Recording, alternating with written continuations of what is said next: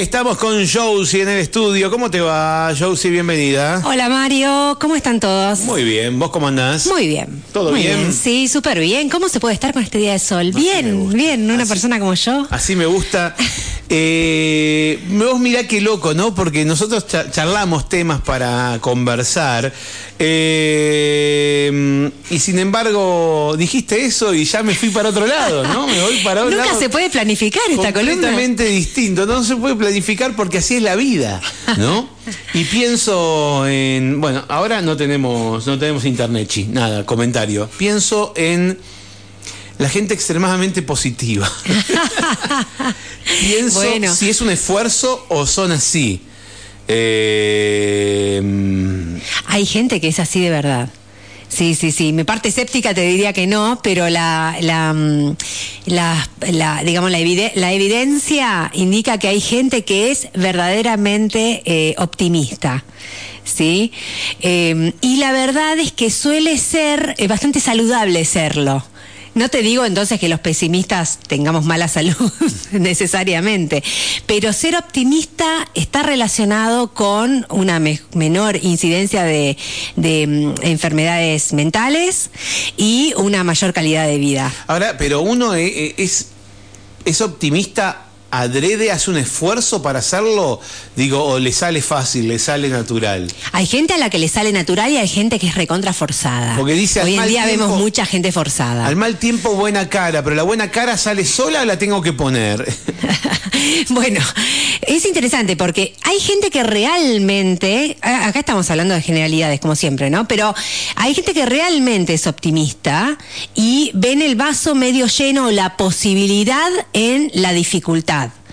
Y hay gente que se fuerza a ser optimista. Yo creo que, eh, como siempre digo, hoy en día hay mucha, mm, mucha, eh, mucho optimismo impuesto, forzado y poco orgánico.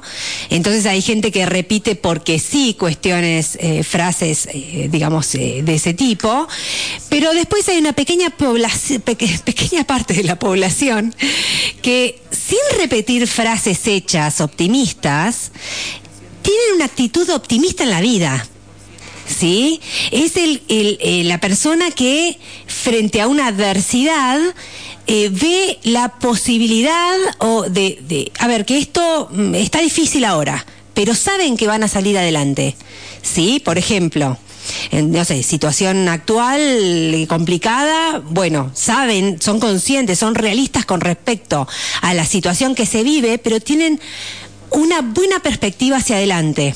¿Se entiende? Independientemente de cómo les esté yendo realmente, pero creen que va a estar mejor. Claro. Y no necesariamente son personas que están repitiendo frases, eh, digo, de Instagram.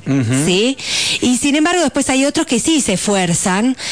Y ahí vamos a hablar de una cosa, que no está del todo mal. No está del todo mal, vamos a decir así, imponerte algunos pensamientos, vamos a llamarles positivos o adaptativos.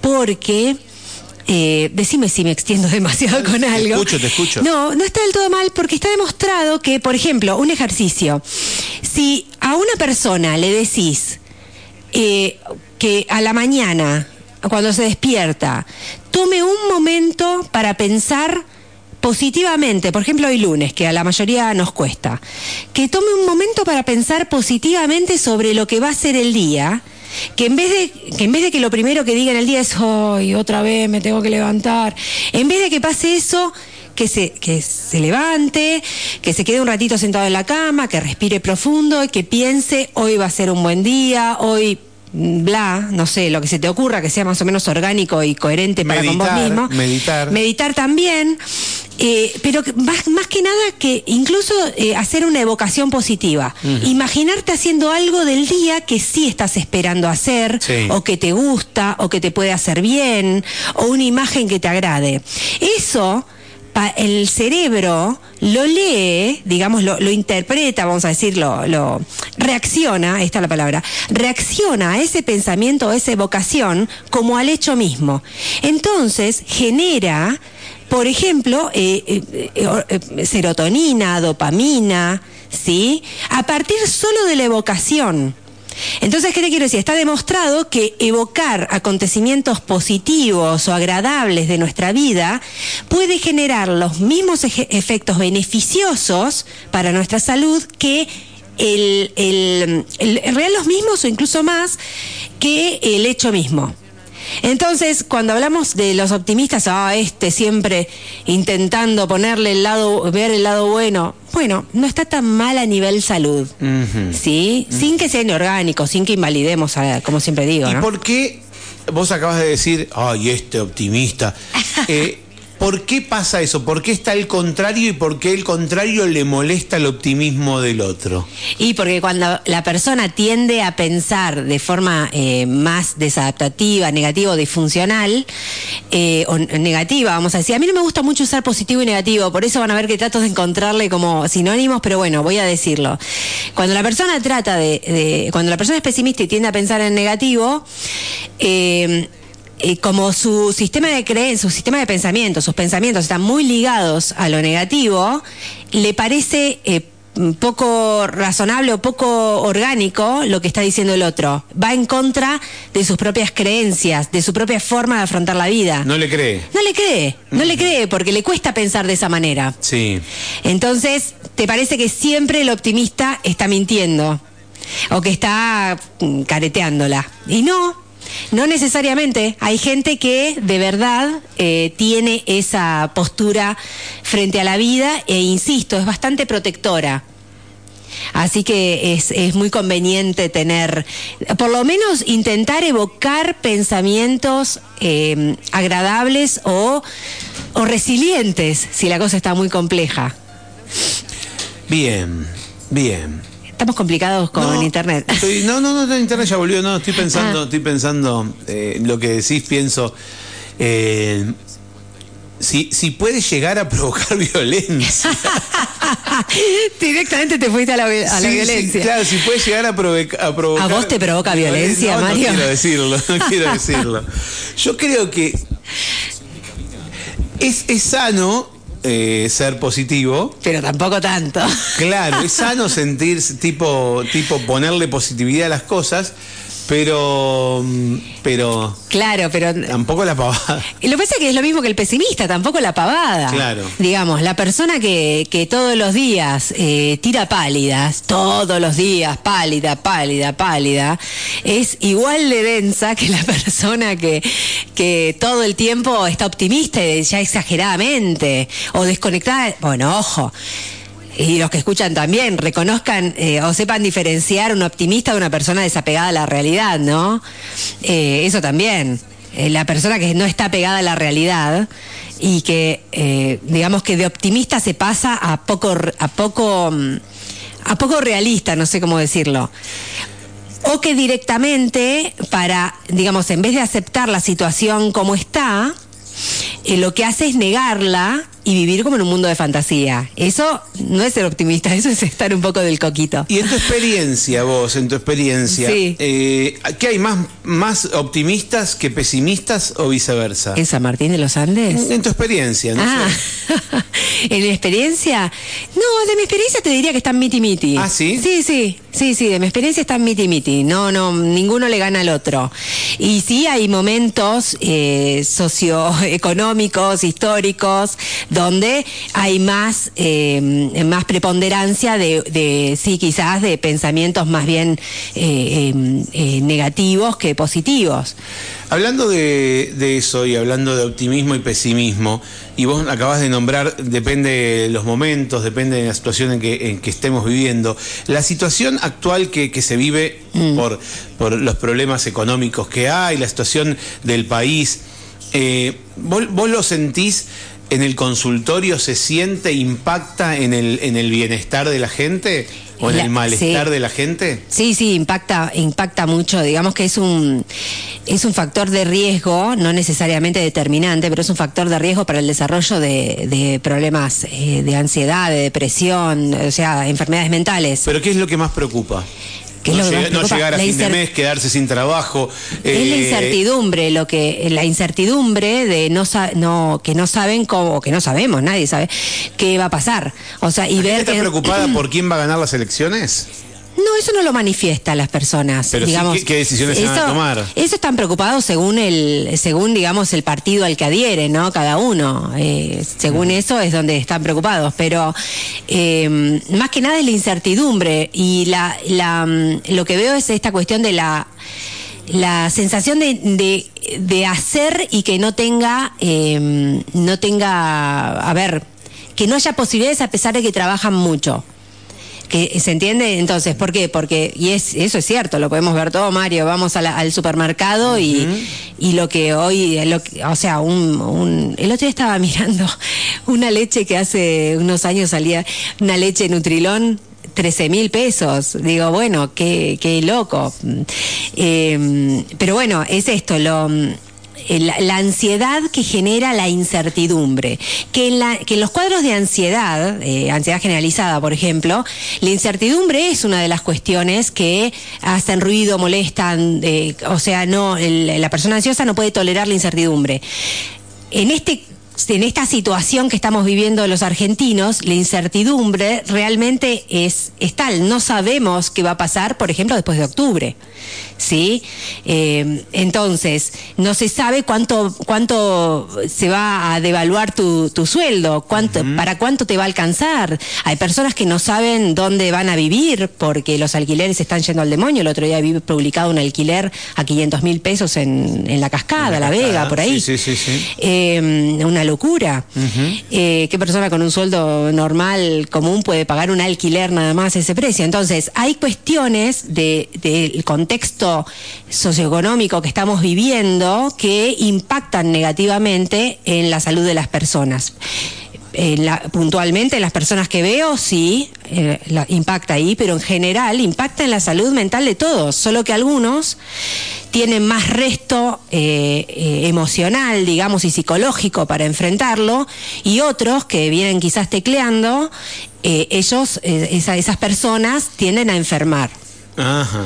Pero es una situación muy, muy negativa y, ver toda esta situación que se está viviendo, cómo se, cómo se lleva con el optimismo.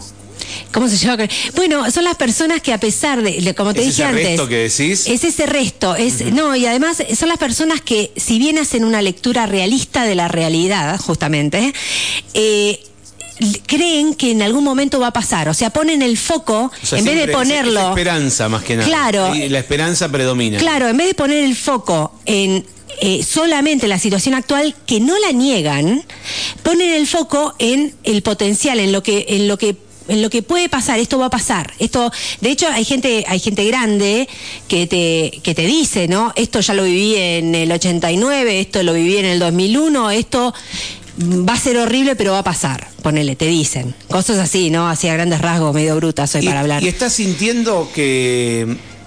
O sea, esto, esto es distinto a, a- a otra- a otros momentos de, de- de- de tu historia como psicóloga, la preocupación. eh, Y lo que pasa es que para mí, como psicóloga, yo en el 2001, yo era en el 89 tenía 8 años. No, en el está 2001 bien, era estudiante pero esto es y. una, esto es una, Claro, una eh, sí, es una debacle. está en movimiento, acá Sí. hay movimiento permanente. No, es- estamos ah, cada vez ya entendí. peor, pero digo, pero, Sí. pero estamos cada vez peor, pero pero nunca estuvimos bien Nunca- realmente. Claro, nunca estuvimos bien, eh, pero sí ahora eh, lo que noto es más miedo, más susto, porque es como el- eh, hay una o sea, debacle ahora- muy ahora pronunciada. grave, claro. Hay una debacle muy pronunciada. Entonces, muy pronunciada y una sensación de, de que eh, estamos como a la deriva. Sí, de a la deriva porque y, la eso gente lo- lleva, vos, vos recién me decías, de acuerdo al partido que, que lo represente, de acuerdo Sí. al político que lo represente, puede te- tener su preocupación. ¿La gente lleva esas cosas al consultorio? lo mencionan. ¿Manifiesta eso? Sí, lo, ¿Todos? ¿O muchos? Muchos lo mencionan, pero no es algo que... eh, a ver, acá hay distintas posturas. Hay psicólogos que eh, en, el, en el espacio de consulta eh, manifiestan cuáles son sus... eh, su, eh, cuál es su ideología o su a para qué partido militan o lo que fuera, lo manifiestan o lo ponen sobre la mesa y hay otros como yo que creemos que eso no pertenece a la psicología clínica, entonces yo puedo pasa que lo que, digamos, el psicólogo. tiene que ser, para mí tiene que ser neutro, pero es mi postura. De, de qué equipo es. No, exacto. claro. Para mí tiene que ser neutro, mi postura profesional siempre fue la neutralidad. Eh, profesional, después mi vida civil es otra cosa, Totalmente, pero claro. profesionalmente mi- yo tengo que estar disponible para lo que el paciente necesite y si tengo un paciente de X partido político que tiene miedo de que gane X, eh, Y partido político, yo tengo que estar disponible para ese paciente, no para hablar de política, sino para eh, trabajar otras cosas que están de fondo de eso. ¿Tuviste como así un pico del tema después del 14 de agosto? Después, de, digamos, a partir del lunes 14 de agosto, después de la interna, ¿todos te, te vinieron a hablar de- del tema político? Esa semana particularmente eh, había personas que estaban eh, contentas y personas que estaban afectadas. Entonces, eh, digamos que esa semana, ni siquiera te diría la semana entera, pero sí, esa semana fue como, estaban muy atravesados por el, por, algunos por el malestar, otros por el bienestar. Y cuando hacen anuncios de, como por ejemplo la semana pasada, este anuncio de que aumenta el jubilado, o de te sacan el IVA, o sorteos con las compras, ese tipo de cosas, la gente lo toma. Lo, lo toma bien? ¿Lo toma de qué bueno este alivio? ¿O lo toma como, eh, como mirá cómo, no, eh, cómo No, siguen de- imprimiendo? O vos mirá la cagada.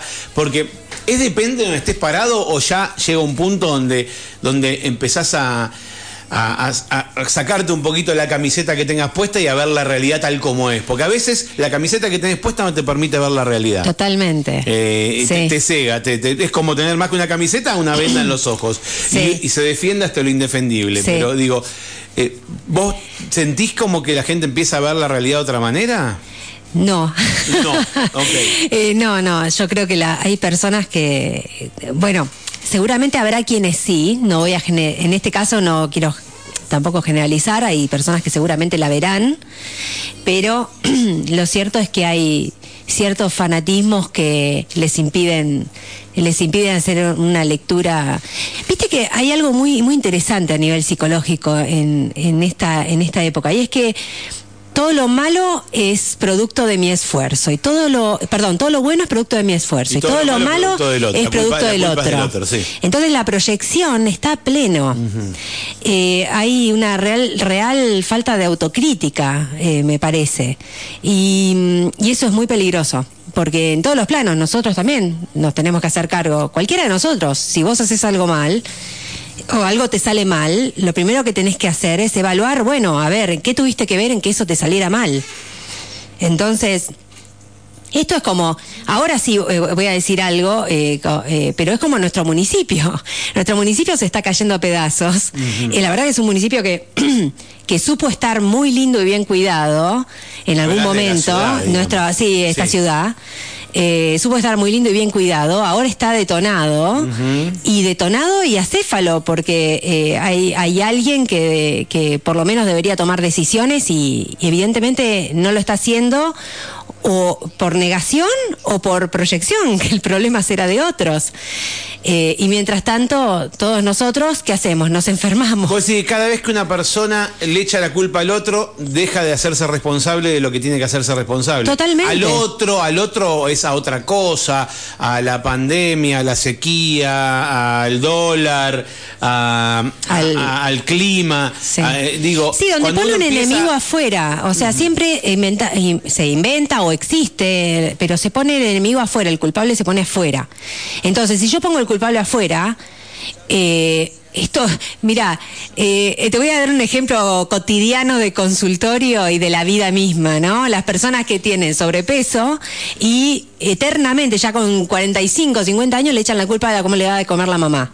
Ajá. ¿Sí? Yo entiendo, y obviamente que lo entiendo, que los factores culturales familiares son uno justamente de los factores que determinan eh, que una persona tenga determinados Claro, hábitos pero llega un alimentarios. punto pero llega un punto donde donde, ya todo es- deja todo de echarle la culpa a tu vieja. O sea, y más si detectás el problema, eh, Claro, vos. sentate a pensar en tu día a día desde que sos independiente, qué es lo que estás haciendo que contribuye, qué, es lo, qué decisiones estás tomando que contribuyen a tu situación de salud y en- por ende qué, qué decisiones podés tomar y, y- y laburar. Esto a nivel político pasa todo el tiempo. El- el- el- la cuestión está afuera y si el enemigo está afuera, no me hago cargo no me hago cargo de, de qué, qué, qué, qué tiene que ver conmigo.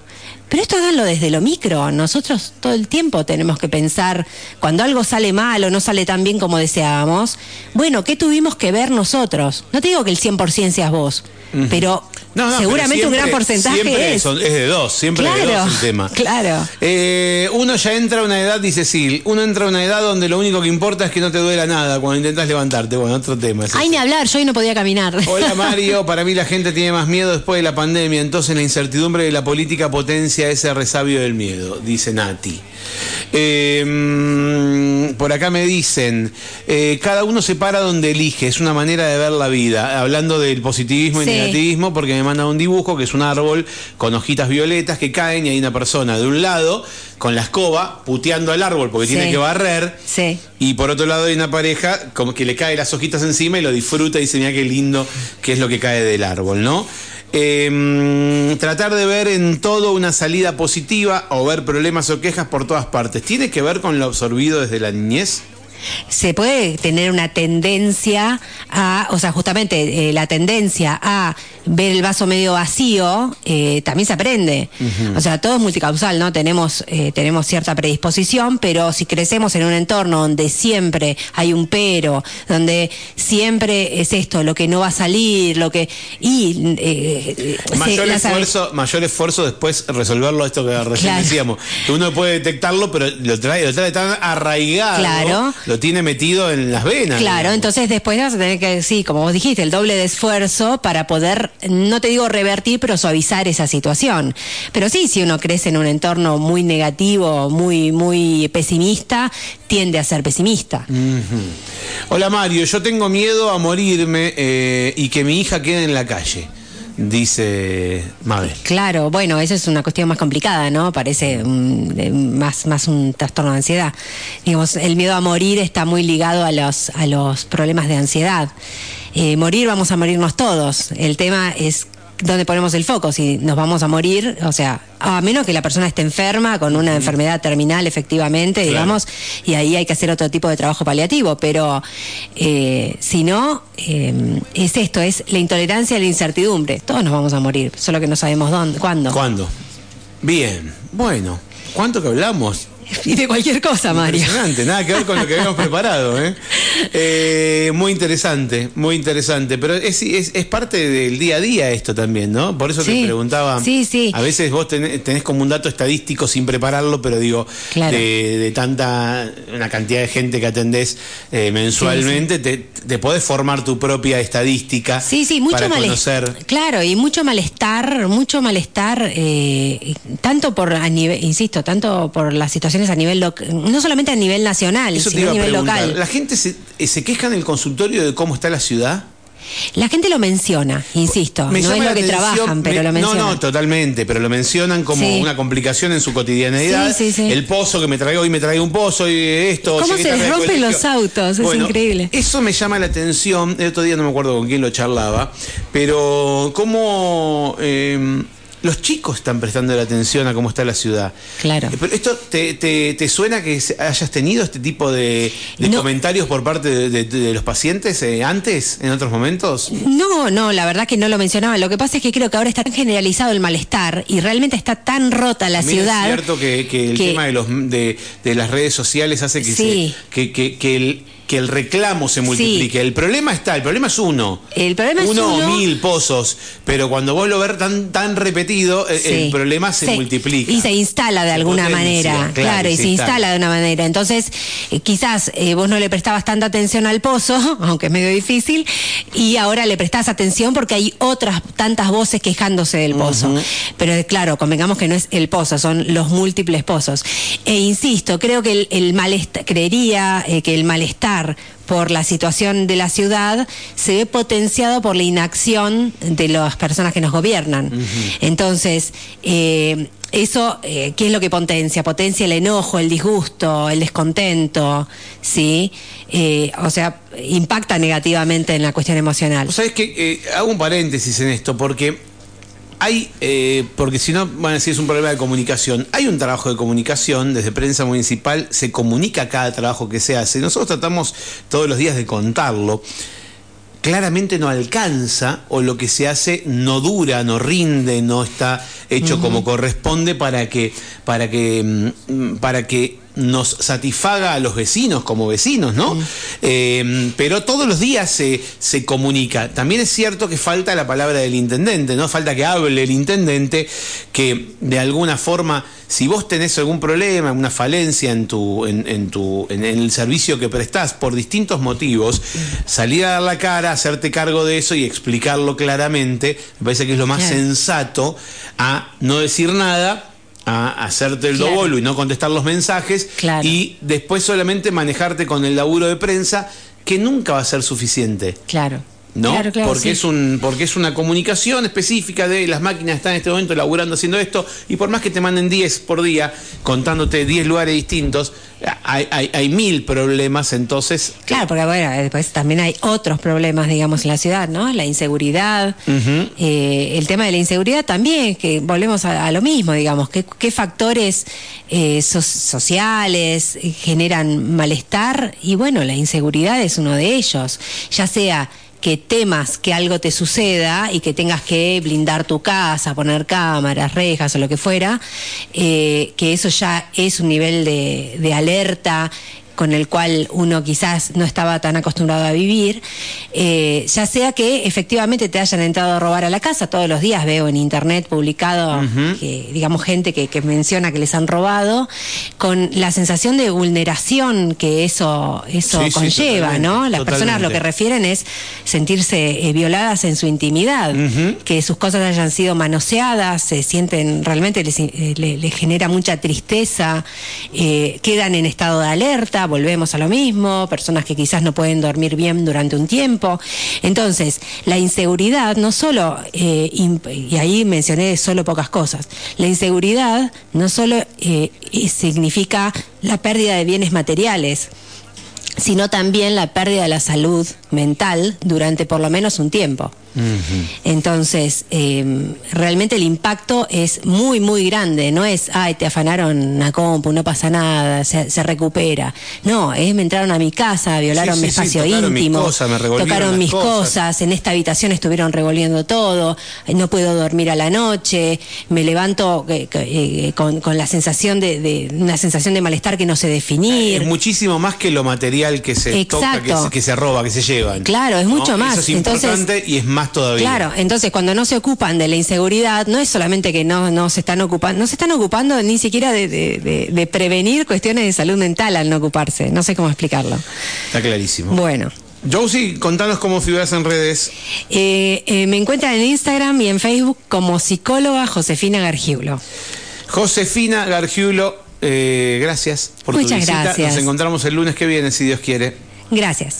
Bueno, nos vamos a una pausa, 11.45.